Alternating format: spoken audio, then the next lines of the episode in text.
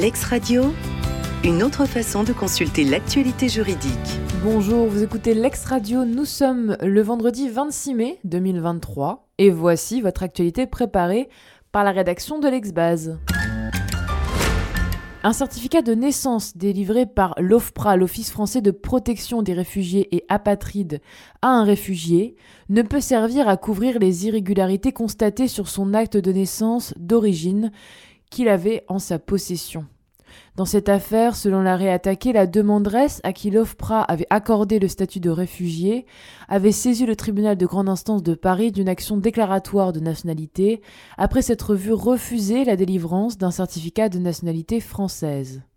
Pour rappel, l'article L721-3 du Code de l'entrée et du séjour des étrangers et du droit d'asile, dans sa rédaction antérieure à celle issue de l'ordonnance du 16 décembre 2020, dispose que l'OFPRA est habilité à délivrer, après enquête s'il y a lieu, aux réfugiés et bénéficiaires de la protection subsidiaire les pièces nécessaires pour leur permettre soit d'exécuter les divers actes de la vie civile, soit de faire appliquer les dispositions de la législation interne ou des accords internationaux qui intéressent leur protection, notamment les pièces tenant lieu d'état civil.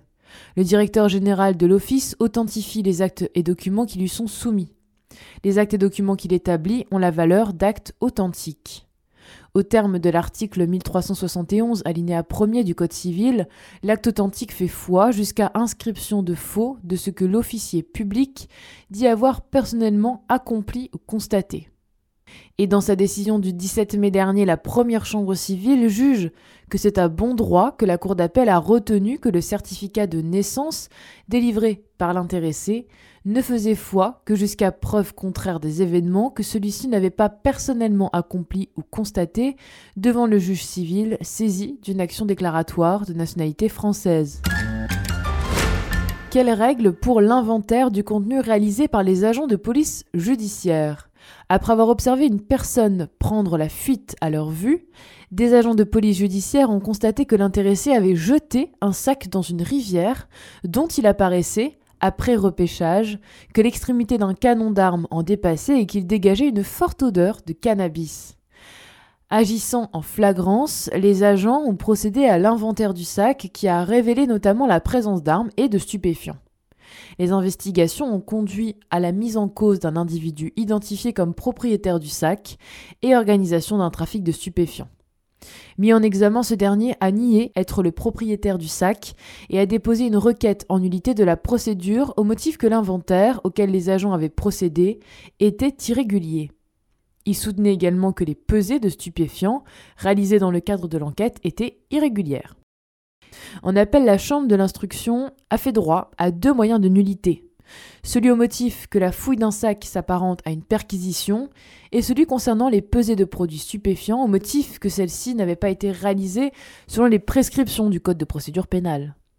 Et dans sa décision du 23 mai dernier, la Chambre criminelle, à l'occasion d'un pourvoi formé par le procureur général, censure l'arrêt de la Chambre de l'instruction.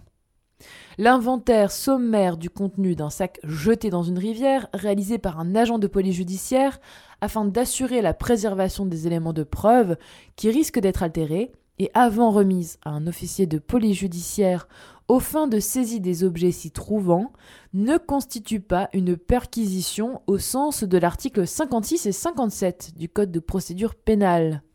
Les prescriptions de l'article 706-30-1 alinéa 2 du Code de procédure pénale ne sont applicables qu'avant destruction des substances stupéfiantes saisies. La prescription triennale s'applique pour la gratification allouée au titre de la médaille du travail. Dans cette affaire, une salariée s'était vue décerner cette médaille du travail accompagnée d'une gratification versée le 6 mai 2014. Elle avait saisi le 29 mars 2017 la juridiction prud'homale d'une demande de rappel de gratification de cette médaille et de congés payés afférents. En appel, la Cour avait affirmé que l'action de la salariée était soumise à la prescription triennale applicable aux actions tendant au paiement d'un salaire.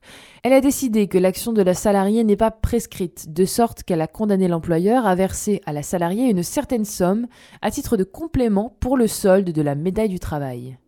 L'employeur avait formé un pourvoi en cassation en soutenant que l'action visant à obtenir le bénéfice d'un engagement unilatéral de l'employeur, afin de solliciter un rappel de gratification alloué au titre d'une médaille de travail, ne constitue pas une action tendant au paiement d'un salaire, de sorte qu'elle est soumise à la prescription biennale, la rendant alors prescrite.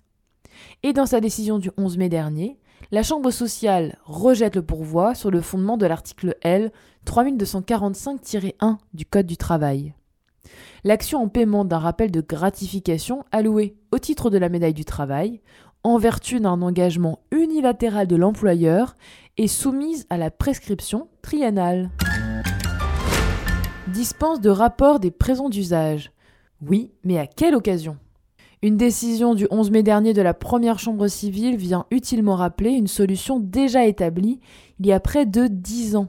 L'article 852 du Code civil dispose que les frais de nourriture, d'entretien, d'éducation, d'apprentissage, les frais ordinaires d'équipement, ceux de noces et les présents d'usage ne doivent pas être rapportés sauf volonté contraire du disposant. Le caractère de présent d'usage s'apprécie à la date où il est consenti et compte tenu de la fortune du disposant. Pour rejeter les demandes de la sœur tendant à la condamnation de son frère, cohéritier, au rapport à la succession des sommes de 2200 euros et de 1300 euros, retirées des comptes bancaires du Docujus le 15 mai 2004 et 9 décembre 2003, et en recel successoral correspondant, la Cour d'appel de Chambéry avait retenu que ces sommes étaient compatibles avec les capacités financières de la donatrice et qu'elle avait ainsi pu effectuer ses versements au titre du présent d'usage, puisqu'elle vivait avec son fils, qui avait la charge de son entretien quotidien. Alors certes, mais la motivation n'est pas suffisante. La Cour de cassation censure la décision pour défaut de base légale, reprochant au conseiller d'appel de s'être déterminé ainsi sans préciser à l'occasion de quels événements le défunt avait fait de tels cadeaux à son fils et conformément à quels usages. L'ex-radio, une autre façon de consulter l'actualité juridique.